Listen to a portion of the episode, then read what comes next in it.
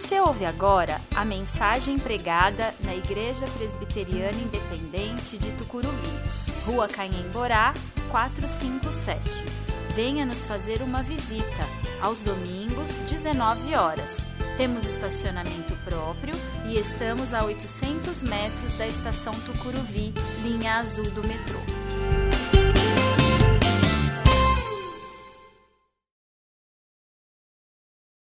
Agora Colossenses 3, versículos 16 e 17, na nova versão transformadora. Que a mensagem a respeito de Cristo, em toda a sua riqueza, preencha a vida de vocês. Ensinem e aconselhem uns aos outros com toda a sabedoria. Cantem a Deus salmos, hinos e cânticos espirituais com o coração agradecido. E tudo o que fizerem ou disserem, façam em nome do Senhor Jesus, dando graças a Deus, o Pai, por meio dele. A vida é feita de ciclos. Contamos o tempo em séculos, anos, meses, semanas, dias, horas, minutos, segundos. E nessa contagem chegamos às vésperas do último dia do ano de 2018. Daqui pouco mais de 24 horas nós estaremos em 2019. 2019 anos após o nascimento do nosso Senhor Jesus Cristo. Nascimento este que nós celebramos aqui na nossa igreja faz exatamente uma semana e que rememoramos todo dia 25 de dezembro, uma semana antes do fim do ano. A vida é feita de ciclos. Abre aspas para o Google. Ciclos são espaços de tempo durante o qual ocorre e se completa com regularidade um fenômeno ou um fato, ou uma sequência de fenômenos ou fatos. Nós estamos fechando o ciclo de 2018. Vai começar tudo de novo. Férias de verão, carnaval, Páscoa, feriados, férias de inverno, mais alguns feriados. E quando nós piscarmos os olhos novamente, nós estaremos aqui agradecendo o ano de 2019 que passou. Mais um ciclo se fechará. E pensando nessa rotina anual, neste ciclo anual, percebemos que algumas rotinas se fazem presentes. Se até semana passada pensávamos em harmonia, confraternização, paz e até reconciliação, passado o Natal, os nossos pensamentos já se voltam para o novo ciclo que vem o novo tempo que se aproxima, um novo ano. Planejamos, sonhamos, queremos novas oportunidades, novas conquistas. O novo vem com seus benefícios e seus percalços, mas o novo está aí. Antes, no entanto, de iniciar um novo ciclo, nós precisamos fechar o ciclo anterior. E para tal, precisamos olhar para o ano que passou e reconhecer neste ano que passou a mão de Deus e, diante de tudo, agradecer. É pensando nisso que eu quero olhar para o texto da carta de Paulo aos Colossenses, que li há pouco, e propor três atitudes que devemos ter para com o ano que passou e o ano que virá. Nós sermos repletos da mensagem de Cristo, ensinarmos e sermos ensinados a respeito da mensagem de Cristo e, por fim, sermos em tudo agradecidos. Que a mensagem a respeito de Cristo em toda a sua riqueza, preencha a vida de vocês.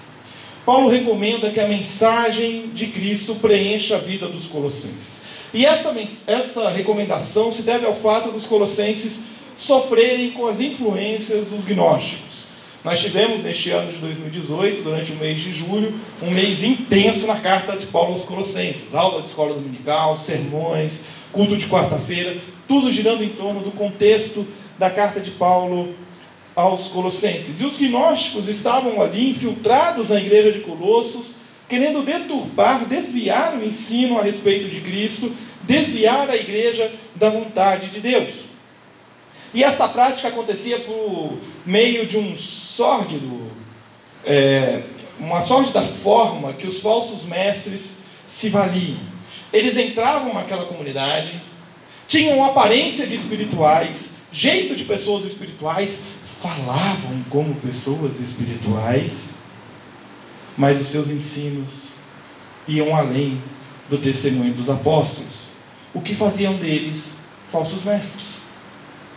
Olhando para os nossos dias, nós temos convivido com todo tipo de ensino ao nosso redor.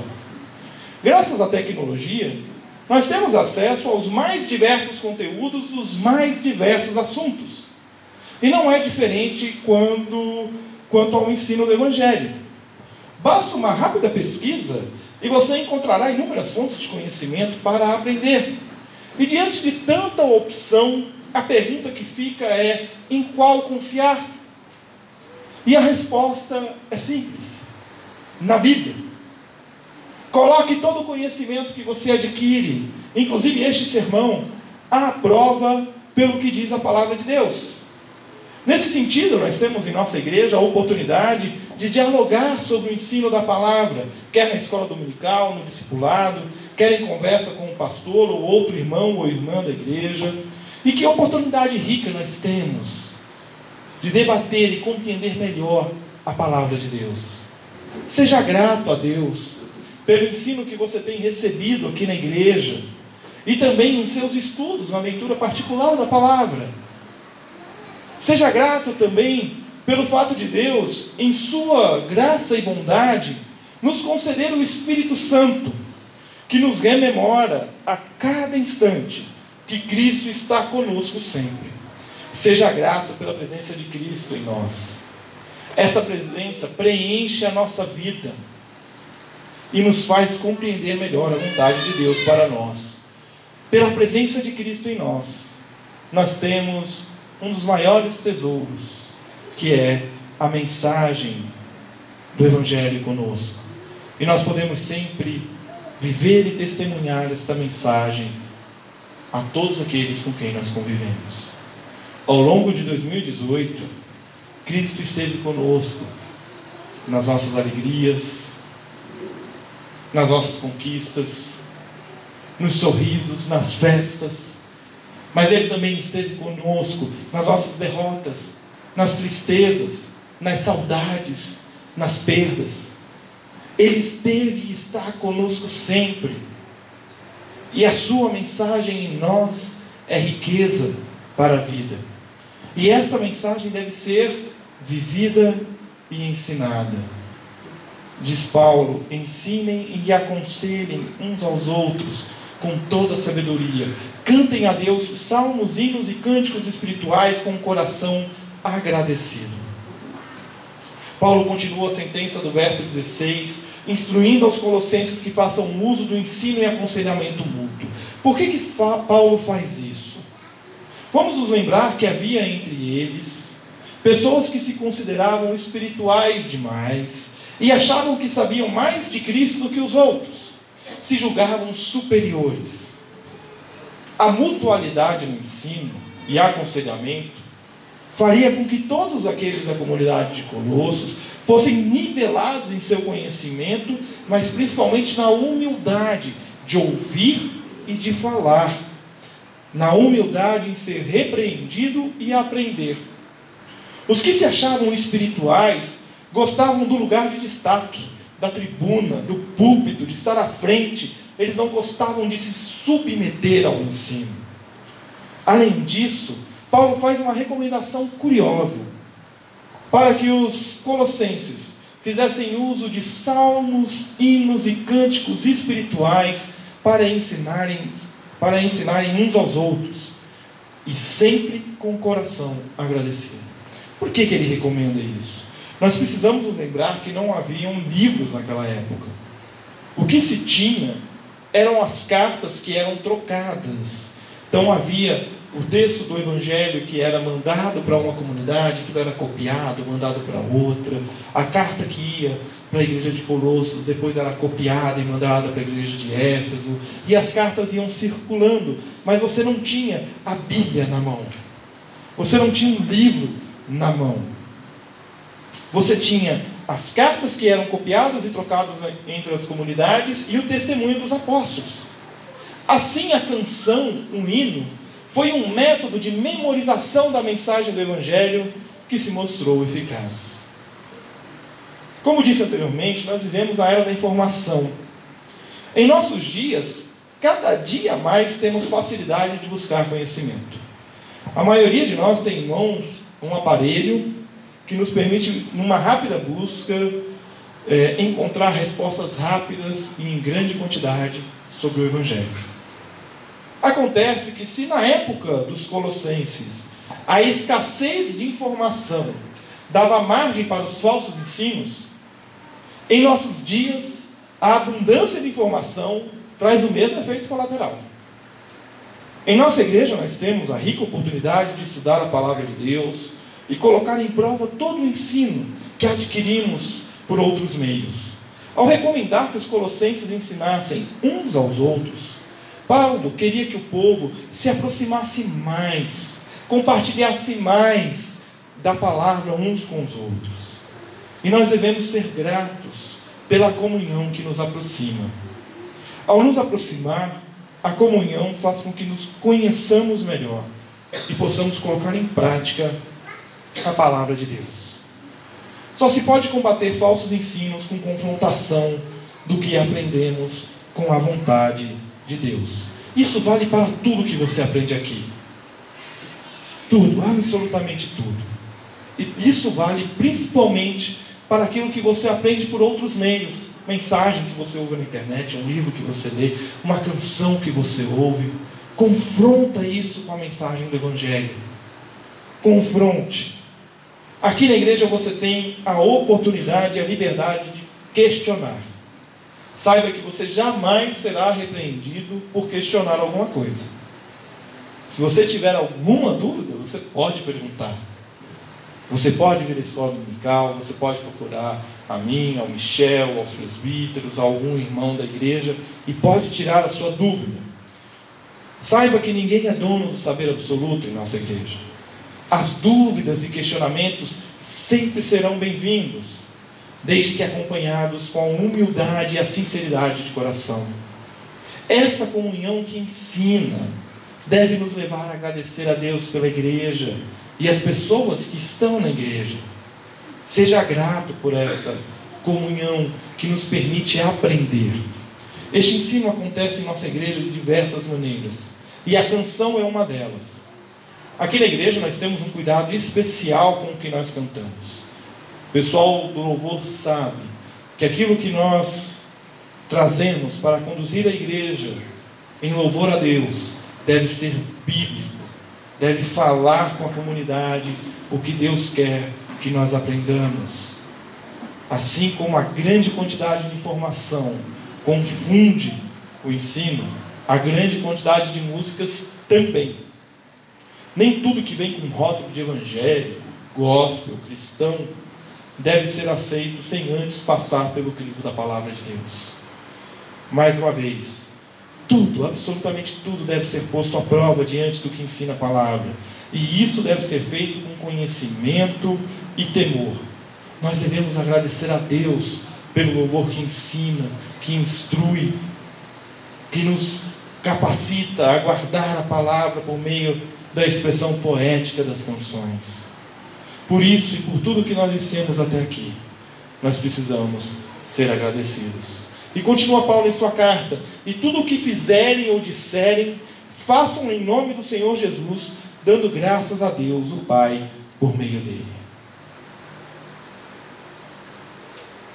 Paulo encerra sua sentença, instruindo os colossenses a agir em nome do Senhor Jesus. Esta é uma responsabilidade enorme. Tudo o que eles fossem dizer, fazer, deveria ser em nome de Jesus e sempre agradecendo a Deus. Paulo sabia bem que somente Cristo, com seu poder, seria capaz de minar e extirpar os falsos profetas da comunidade de Colossos. Por isso, ele instrui aos colossenses que passem a agir como se o próprio Cristo agisse por meio deles. Essa instrução de Paulo colocava os cristãos da época a dimensão da responsabilidade que é carregar o nome de Cristo consigo. Ao pertencer a uma igreja, nós nos juntamos a uma história de mais de dois mil anos de testemunho de fé, na verdade, de que Jesus de Nazaré nasceu, Deus feito gente, para nos livrar da escravidão do pecado e nos reconciliar com o Pai. Este testemunho é o que herdamos, não apenas como uma herança passiva que a gente recebe e coloca na nossa lista de patrimônios e declara no imposto de renda no final do ano. Não. Este é um legado ativo na minha vida e na sua vida. Ele é ativo na medida que ele precisa ser multiplicado multiplicar a fé e a esperança que nós recebemos. Os cristãos que viveram antes de nós estavam cientes desta missão, pois tinham a consciência clara de que tudo que faziam e diziam, o faziam e diziam em nome de Cristo. Nossos antepassados tinham a dimensão da responsabilidade que tinham de carregar o legado do Evangelho. E nós devemos ser gratos a Deus pelo testemunho do Evangelho que nós recebemos dos nossos antepassados. Nós recebemos o legado do Evangelho pelo testemunho de gerações de cristãos antes de nós. E nem por isso nós devemos encarar este legado como um peso, um fardo a ser levado, mas sim como graça de Deus, que nos concede a leveza de viver nos padrões Evangelho. Não foi um fardo para as gerações anteriores, e não é um fardo para nós. Ao longo de 2018, o Espírito Santo te levou e te revelou diversas oportunidades de testemunhar o Evangelho. E em cada uma delas, o legado do Evangelho estava contigo para ser vivido, falado, testemunhado diante das pessoas. Seja grato a Deus pelo testemunho que nós demos ao longo do ano de 2018. Concluindo, ao chegarmos ao final de mais um ano, nós olhamos para o ano que passou profundamente agradecidos a Deus e iniciamos o ano que virá com gratidão no coração. Corações gratos, nós podemos confiar que aquilo que nós vamos passar no ano de 2019 não é algo que nós temos que ter medo. Nós não tememos o amanhã. Porque o nosso amanhã está muito seguro na mão de Deus. Pertence a Ele. Ora, se eu não tenho com que me preocupar com o dia de amanhã, se eu não tenho que temer o dia de amanhã, o que me resta? Agradecer e louvar. Que nós possamos buscar em todo o tempo nos preenchermos a mensagem do Evangelho, porque ela é vida em nossa vida. Que a comunhão dos santos, dos irmãos em Cristo, produza transformação e arrependimento em nossas vidas. Que em tudo, absolutamente tudo que nós fizermos e dissermos, nós nos lembremos que fazemos e dizemos em nome do Senhor Jesus. Chegamos ao final de mais um ano. Um ciclo se fecha e se abre um novo tempo. Deus nos concede a graça de vermos começar mais um período de tempo em nossas vidas. E você já reparou como nós lutamos contra o tempo? Como se contar o tempo fosse fazê-lo, ora passar mais rápido, ora passar mais devagar. E nesta luta contra o tempo, nós nos esquecemos que Deus ultrapassa o tempo, pois o tempo está nele. Poderia dizer que o tempo de fato é ele. Não perca o seu tempo naquilo que não lhe satisfaz, pois para Deus o tempo ele é precioso demais. A vida pode produzir dor e sofrimento. E na sua vida talvez você não encontre solução para essa dor e para este sofrimento. Mas hoje talvez seja a oportunidade que Deus lhe oferece para que você, não importa a sua idade, faça com que o tormento da vida cesse. Hoje, Deus te chama. Ele veio morar conosco, armar uma tenda entre nós, e Ele quer nos colocar assentados ao redor dele quer nos contar uma história, quer que eu e você, atentos, escutemos a sua história, ouçamos com atenção. Vejamos, não só com os olhos, mas com o coração. Ele quer que nós contemplemos as cores da criação. Ele quer que nós olhemos para o arco-íris. Porque o arco-íris geralmente vem depois da tempestade. E hoje é o meu tempo, é o seu tempo. Vivam! Hoje é o seu tempo, é o meu tempo. Aproveite. Hoje é o seu tempo, é o meu tempo. Escute. Hoje é o meu tempo e é o seu tempo. Não perca, porque em Cristo nós temos a oportunidade de romper o tempo e agradecer sem medida por tudo o que Ele tem feito por nós, em nós e por meio de nós. Sejamos gratos a Deus, porque Ele não nos abandona e Ele nos convida a viver o hoje agradecidos, porque o amanhã está nas mãos dele. Vamos orar? Senhor, nós te louvamos pela alegria de termos passado, ó Pai, pelas tribulações, dificuldades do ano, do ano de 2018 e também, ó Deus, pela alegria que tivemos ao longo desse ano, pelos momentos bons e ruins, nós te louvamos. Nós te pedimos, ó Deus, que a tua graça se derrame sobre nós. É em nome de Jesus que nós louvamos e te bendizemos. Amém.